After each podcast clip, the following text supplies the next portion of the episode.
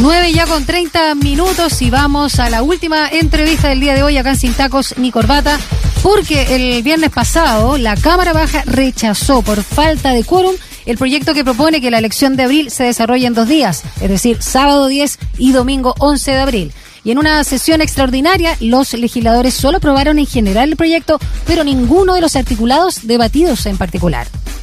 Bueno, en ese sentido, el, según el reglamento interno del Congreso, la iniciativa del gobierno pasará a ser revisada por una comisión mixta. Una de las indicaciones más debatidas busca la subsanación de aquellas candidaturas de gobernador regional y alcaldes que hayan sido rechazadas. Por ejemplo, la de Claudio Castro en Renca y Amparo García en San Bernardo. Temas que queremos abordar hoy día con eh, la diputada Andrea Parra, diputada del Partido por la Democracia e integrante de esta comisión mixta que comienza a sesionar el día de hoy. ¿Cómo está, diputada? Muy buenos días. Buenos días, Rodrigo. buenos días, diputada. Lo primero, sí, preguntarle, a ver, para aclarar cuál es el trasfondo, cuáles son las principales discrepancias que hay en este proyecto para llevarlo en dos días como se está, como que propone del mismo gobierno, ¿no? Independiente todavía de, de la modalidad, si va a ser con padrón diferenciado o con grupos prioritarios para ciertos días. Mire, yo creo que básicamente esto tiene que ver, ¿no es cierto?, con el clima que estamos viviendo en el país, este clima de desconfianza, de, temor y, y, el propio estallido social que de alguna manera dejó dejó una situación eh, compleja. Yo, yo, yo creo igual, sí, para serte bien franca, que esto está un poco sobre sobredimensionado. Ya, eh, sin duda, nosotros somos bastante rígidos como país en términos de eh, aceptar cambio y tenemos un temor muy profundo respecto de, lo que puede ocurrir. Eh, más allá de que yo como presidenta de la Comisión de Gobierno me, me la jugué por una tramitación eficaz del, del proyecto, yo también tengo que decir que eh, efectivamente eh, hay improvisación del Ejecutivo. Mm y que se abren, por supuesto, algunos riesgos que nadie puede prever, pero que hemos tratado de disminuir. Bueno, uno de ellos, diputada, es el tema del resguardo de las urnas en el, eh, en el entendido de, dos días de votación. Ah, ¿Por qué cree que este tema también ha generado tantas divergencias? Ah? Eh, de hecho, eh, generó que la bancada de RN no apoyara la propia idea de la moneda. ¿Hasta ese, a ese nivel se llegó? Bueno, yo creo que ahí hay dos elementos a mm. considerar. Primero, a mí me parece insólito lo que ocurrió porque en definitiva se le desordenaron las huestes al propio oficialismo y eso habla también, ¿no es cierto?, de, digámoslo con toda sinceridad y con todas sus letras, de una mala pega de las expresas. O sea, ahí el ministro y el subsecretario no fueron capaces de alinear sus huestes ni de haber sostenido la conversación antes. Ellos llegaron muy seguros, digamos, a la votación y en el camino se dieron cuenta de que no tenían los votos. Entonces, mm. eso no, no, no habla muy, muy mal de la gestión del propio Ejecutivo. Eh, pero, pero por otro lado, yo tuve la oportunidad de conversar con varios colegas para poder entender cuál era su, su preocupación y la mayoría tiene que ver, ¿no es cierto?, con el temor a que eh, grupos organizados puedan intentar tomarse algún local eh, y, destruir las urnas, apoderarse de las urnas y que eso empañe en definitiva el, el proceso eleccionario. Pero mm. la verdad las cosas que yo creo que eso es bien, bien poco probable si tomamos los recuerdos adecuados. Y, y además, eh, en una situación como la que estamos hoy día, Rodrigo, donde tenemos absolutamente disparada el tema del, de la pandemia, yo la verdad que creo que hay que meditar bien lo que estamos lo que estamos haciendo porque poner a la ciudadanía a aglomeraciones y contagios es de un riesgo eh, absoluto. Creo que hay que tomar mucha conciencia de lo que estamos haciendo. Perdón, eh, Daniela, eh, diputada, ¿cuáles son entonces desde su perspectiva los elementos que garantizan entonces de que haya seguridad en torno a las urnas, ah, para también ir informándoles, comentándole a la audiencia cuáles son los temas que se están barajando en el Parlamento para dar esa garantía? Bueno, en la Cámara nosotros propusimos que eh, hubiesen eh, apoderados que eh, fueran parte también del resguardo nocturno de las urnas, apoderados por lista, que eh, pudiesen acompañar también a las Fuerzas Armadas como garantes del cuidado de esas urnas, que se resguardaran en, un, en una sola habitación de los locales de votación, que pudiesen tener cámaras también y sellos eh, sellos con los cuales cuenta, entiendo, el CERVEL, según nos, eh, expresó su propio director, sellos que evidentemente dejan una marca si es que eh, si es que son vulneradas las urnas. Entonces, la verdad es que hay una serie de medidas que podemos tomar y que yo creo que, que, debieran eh, subir el estándar de seguridad con, con la finalidad de que no tengamos, digamos, ninguna dificultad. Eso es lo que se ha estado conversando y yo creo que hay disposición de todos los sectores de avanzar en aquello.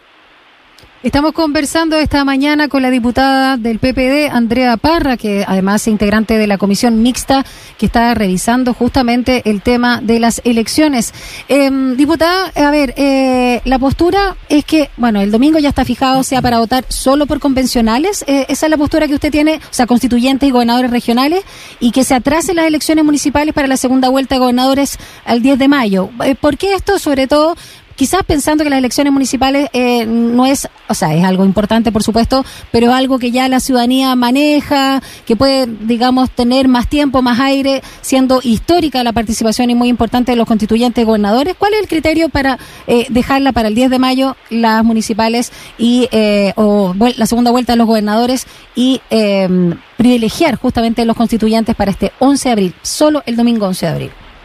Bueno, nosotros lanzamos aquí yo como un plan B y es que el, el, proyecto de voto en dos días no tuviera piso político y no pudiera eh, avanzar. Tenemos las candidaturas en el Tricel que aún no han sido sancionadas. Hoy día el CERVEL si quiere imprimir los votos no puede hacerlo, porque no sabemos todavía eh, muchos nombres de candidatos si estos van a ser confirmados o no. Y eh, es más, el, el, el Tricel ha dicho que antes del 15 no tienen ninguna posibilidad de tenerlo. Y eso complejiza mucho el, el, escenario, porque evidentemente estamos prácticamente encima. Entonces, si es que no prospera el proyecto de voto en dos días, que yo espero que prospere, por particularmente, ¿no es cierto?, por el tema de las aglomeraciones y los contagios, creo que tenemos que, vamos a tener que analizar otra alternativa. ¿ah? No te olvides que en las elecciones pasadas municipales hubo alrededor de 2.700 candidaturas pero en estas elecciones hay casi 16.000. Mm. La, la variación en términos de candidatos, el trabajo que ha tenido que hacer el CICEL, entre, ¿no es cierto?, lo que significa hacer votos, imprimir y preparar esta elección es absolutamente distinta. Y yo me temo que podemos tener problemas con los tiempos. Y si eso, si eso es así, yo creo que hay que abrirse a retrasar un mes, le daría más tiempo, digamos, a, a los candidatos municipales de tener un poquito más de, tiempo de campaña. Yo sé que tiene sus complejidades, por supuesto, pero este plan B puede ser una opción eh, si es que no prospera el, el, proyecto de voto en dos días. Estamos eh, conversando esta mañana con Andrea Parra, diputada del PPD, perdón, e integrante de esta comisión mixta que comienza a funcionar hoy para ir tratando el tema de estos 12 días de elección, entonces, eh, en el marco de lo que vamos a estar eh, realizando en el mes de abril. Oiga, diputada, eh, si se aprobara otra fórmula, la de dos días, eh, ¿el elector debería elegir qué día va a votar? ¿Habría un padrón eh, dividido, un padrón distinto? ¿Habrá una suerte de inscripción? También es interesante ver cómo se está discutiendo aquello. ¿ah? y esto también a la par de las opiniones que han ido surgiendo de otros sectores. El Colmet, por ejemplo, propuso voto anticipado o dividir padrón en dos días para elecciones de abril. Sí, lo que pasa es que no hay que confundir las cosas. Yo yo creo que hay que hay que tener claridad que el voto anticipado no existe en este proyecto, ¿ya? Eh, eh, lo que lo que ocurre, digamos, acá es que se divide la elección en dos días para efectos de evitar las aglomeraciones y desde esa perspectiva no puede haber padrón, no hay tiempo para hacer un padrón distinto, ¿ya? Eh, y, tampoco el objetivo, para ser bien franca, de, esta, de esta división en dos días es aumentar la participación, porque aquí no se aumenta la participación, lo que se hace es evitar aglomeraciones, ¿ya? Y por lo tanto, eh, la modalidad debiera ser eh, tener algunos horarios para grupos preferenciales. habíamos pensado, ¿no es cierto?, que el día sábado en la tarde podrían votar, por ejemplo, los adultos mayores, sin que eso signifique que queden excluidos de votar al otro día. ¿Ya? es, siempre la mirada de este proyecto ha sido una mirada sanitaria, que no tiene nada que ver con el voto anticipado, porque el voto anticipado, el objetivo que tenía era abrir la participación para aquellos grupos que no han podido hasta la hora, como son los sectores, las personas privadas de libertad, eh, y aquellas personas, por ejemplo, que tienen jornadas laborales especiales como los trabajadores mineros que requieren, ¿no es cierto?, de un de un tiempo de al menos una semana de antelación para poder votar y eso sí requiere de un padrón especial.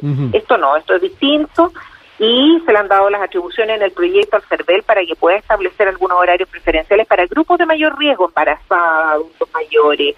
Lo que no puede ocurrir, sí, es dividir en los días eh, las votaciones, es decir, por ejemplo, que se vote solo el sábado las municipales y al otro día las constituyentes, porque eso sí puede generar alteraciones en términos de la participación y además genera un gasto adicional a la ciudadanía de tener que ir dos veces a votar y un gasto que no, no corresponde. Eso no eso está totalmente descartado. ¿ah? y la idea es que las personas cuando vayan a votar voten por todo lo que todos los candidatos que tengan que hacer, pero con algunos horarios preferenciales, por supuesto, para evitar eh, contagios y aglomeraciones. Diputada, por último, eh, Claudio Castro hizo un llamado directo a que la comisión mixta logre resolver su situación. En ese sentido, ¿qué, vía se va a utilizar? ¿Y la indicación de subsanación o la que revisa las fechas límites para la renuncia a un partido político? Eh, porque, bueno, tiene ahí a con el candidato del PRI eh, casi corriendo solo. Eso hay que recordarlo también ahí en lo que está sucediendo con, con Claudio Castro. Sin duda, pero lo que hay que lo, que hay que recordar, porque yo he escuchado, digamos, algunos parlamentarios que señalan que no se puede hacer eh, leyes con nombre y apellido. Lo que hay que recordar es que lo que ocurrió aquí fue, ¿no es cierto?, que quedó la ley mal hecha. Este es un error nuestro, del Parlamento. El alcalde Claudio Castro renunció en los plazos establecidos por ley para la ley antidíscolos. Lo que pasa es que en marzo del 2020, tú sabes que se hizo una modificación legal para correr el calendario de las municipales. Y ahí el espíritu de la ley era conservar, ¿no cierto?, los plazos de la ley antidíscolos, pero lamentablemente eh, nadie se dio cuenta, no sé qué fue lo que ocurrió ahí, pero en vez de eh, colocar, respetar los plazos de la ley antidíscolo, se colocó una fecha. Y cuando el plazo original era de renuncia hasta el 27 de octubre, se coloca como fecha el 26.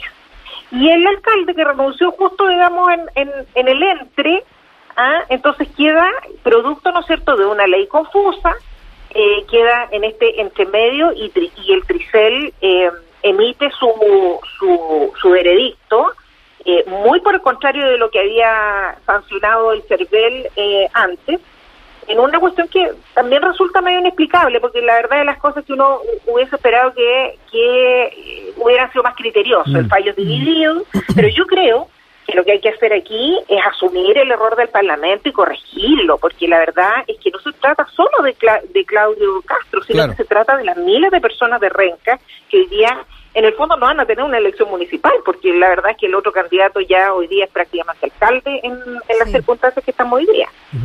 Diputada, eh, brevemente, antes de, cerrar, eh, revisando ahí la orden del día en la Cámara, hoy día está la, la solicitud del presidente para prorrogar hasta el 30 de junio la vigencia del estado de excepción constitucional. Se va a estar revisando, se va a estar debatiendo el día de hoy y votando. Eh, ¿Cuál es la posición también que, que asume usted, diputada, respecto a este tema? Mira, la Cámara puede pasar cualquier cosa porque la Cámara ha sido bastante díscola respecto de, las votaciones. Yo sé que hay muchas dudas, hay muchas dudas particularmente por el uso del estado de excepción, porque la verdad es que cuesta comprender que se abran gimnasios, casinos mm. eh, y que, eh, sin embargo, se restrinjan las libertades y particularmente se utilice algo que es para eh, manejar el tema sanitario, restringir la circulación para evitar contagios como una herramienta para restringir libertades individuales y para tratar problemas como los temas de la Araucanía, que es la región que yo represento.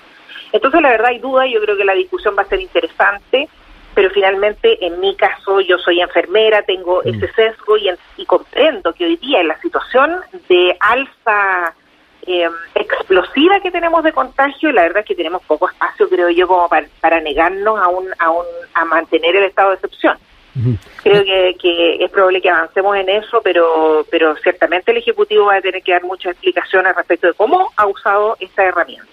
En, en su territorio, Lonquimay, Curacautín eh, pasaron a transición, retrocedieron y los Sauces retrocedió a cuarentena. Eh, así que también está en el territorio complicada la cosa muy complejo. Temuco, que es la capital regional, hoy día es la segunda ciudad con más contagios a nivel nacional. Eh, prácticamente el 75% de la región hoy día va a estar confinada eh, por el alza de los contagios explosivos. Entonces yo también creo que eh, compartiendo las preocupaciones de muchos colegas respecto del de la prolongación del estado de excepción, Creo que también tenemos que ser súper responsables, no politizar este tema y me parece a mí, digamos, que en este cuadro tan complejo que tenemos de, contagio, eh, no, no hay otra posibilidad más que seguir restringiendo la libertad de circulación y aprobar el estado de excepción. Diputada Andrea Parra, muchas gracias por este contacto telefónico con nosotros. Recordamos, presidenta de la Comisión de Gobierno Interior eh, de la Cámara Baja, muchas gracias por este análisis también de lo que está sucediendo con este proyecto que permitiría o no la elección de abril en dos días. Un abrazo, cuídese. Un abrazo. Chao, que esté bien, diputada.